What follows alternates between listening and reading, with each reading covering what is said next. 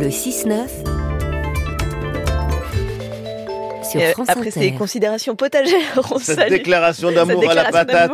Bonjour Alain Baraton. Bonjour, allez, bonjour Marion, bonjour à tous. Euh, Alain, vous nous parliez des, journées européennes du patrimoine euh, hier. elles ont pour thème cette année le patrimoine vivant et le patrimoine sportif. Oui, une belle occasion de découvrir, par exemple, les jardins enchanteurs de la Grande Mosquée de Paris, dans le Doubs. La saline royale d'Arc et Senan et son incroyable architecture proposent des visites guidées et des immersions numériques dans le passé avec l'histoire et le centre de lumière, mais aussi un atelier cuisine avec la création de pesto maison à partir de plantes issues des jardins de la Céline et en prime des initiations à l'ornithologie. Et les journées du patrimoine permettent aussi de découvrir ou de redécouvrir les jardins de Colette. Et eh oui, ils sont dédiés à l'immense Colette, femme libre et écrivain de génie. Ah Ils présentent six jardins thématiques, à savoir les six régions de France où Colette séjourna. Ces jardins sont une immersion poétique entre la nature et l'univers de celle qui écrivit on ne voyage pas pour voyager, mais pour avoir mmh. voyagé. Tu n'as qu'une vie, et ta vie n'est qu'un voyage.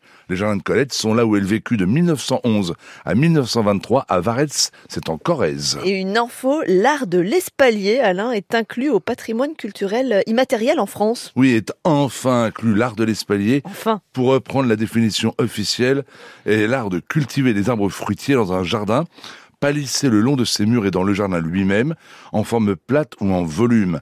Cette inscription salue le travail de tous ceux, pour ça je suis très heureux. Oui, parce que c'est pas de la gym. Eh non, non, non, on est bien d'accord. Qui ont créé des potagers devenus historiques et celles et ceux qui sont en charge de ces jardins et des arbres qui y sont plantés.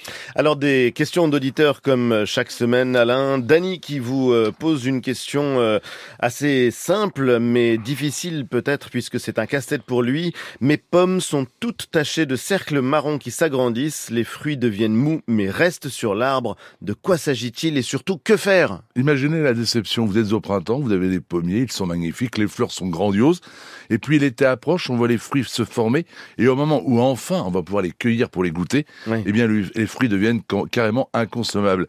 Et il s'agit de la moniliose, c'est un champignon qui apparaît au printemps, chaleur, humidité. On le voit d'abord se distinguer par des petites taches brunes qui vont s'élargir, et le fruit tout entier pourri. D'ailleurs, il va même rester sur l'arbre. Il n'y a pas beaucoup de traitements, il n'y a pas grand-chose à faire. Et j'en profite pour rappeler que cette maladie affecte également quantité d'autres végétaux comme les pommiers, enfin je l'ai dit, poiriers, cerisiers, coins, etc. Donc on n'a que nos larmes pour pleurer Non, pas vraiment. Premièrement, on va tailler le végétal de manière à ce que le soleil puisse davantage caresser la ramure. Deuxièmement, cette taille va permettre à l'air de mieux circuler, donc éviter cet excès d'humidité. Et à l'automne, et là c'est très important, au lieu de pleurer justement au pied de l'arbre, on, on pleure, on... oui, non, mais... eh bien, on retrousse ses manches, on évacue toutes les feuilles, on évacue tous les fruits, et en faisant ainsi, on va limiter la casse pour l'année suivante. Donc, c'est un, problème grave.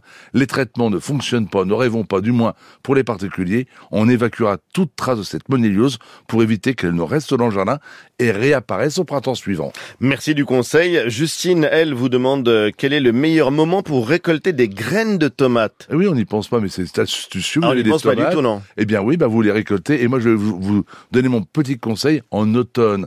Parce que le pied de tomate, quoi, eh oui, c'est un être vivant. Vous l'avez planté, il s'est habitué à votre terrain, il va produire des fruits. Mais les fruits qui arrivent en automne viennent d'un arbuste qui a eu le temps, grâce aux racines, d'analyser la structure du sol, les besoins en eau, l'exposition, etc. Ce qui veut dire que le fruit sera parfaitement acclimaté à votre jardin. Et en prenant les graines des fruits maintenant en automne, eh bien, vous aurez des graines qui donneront une plante parfaitement ou mieux adaptée à votre jardin. Merci et voilà pour euh, vous répondre Justine. Merci Alain Baraton et à la semaine prochaine.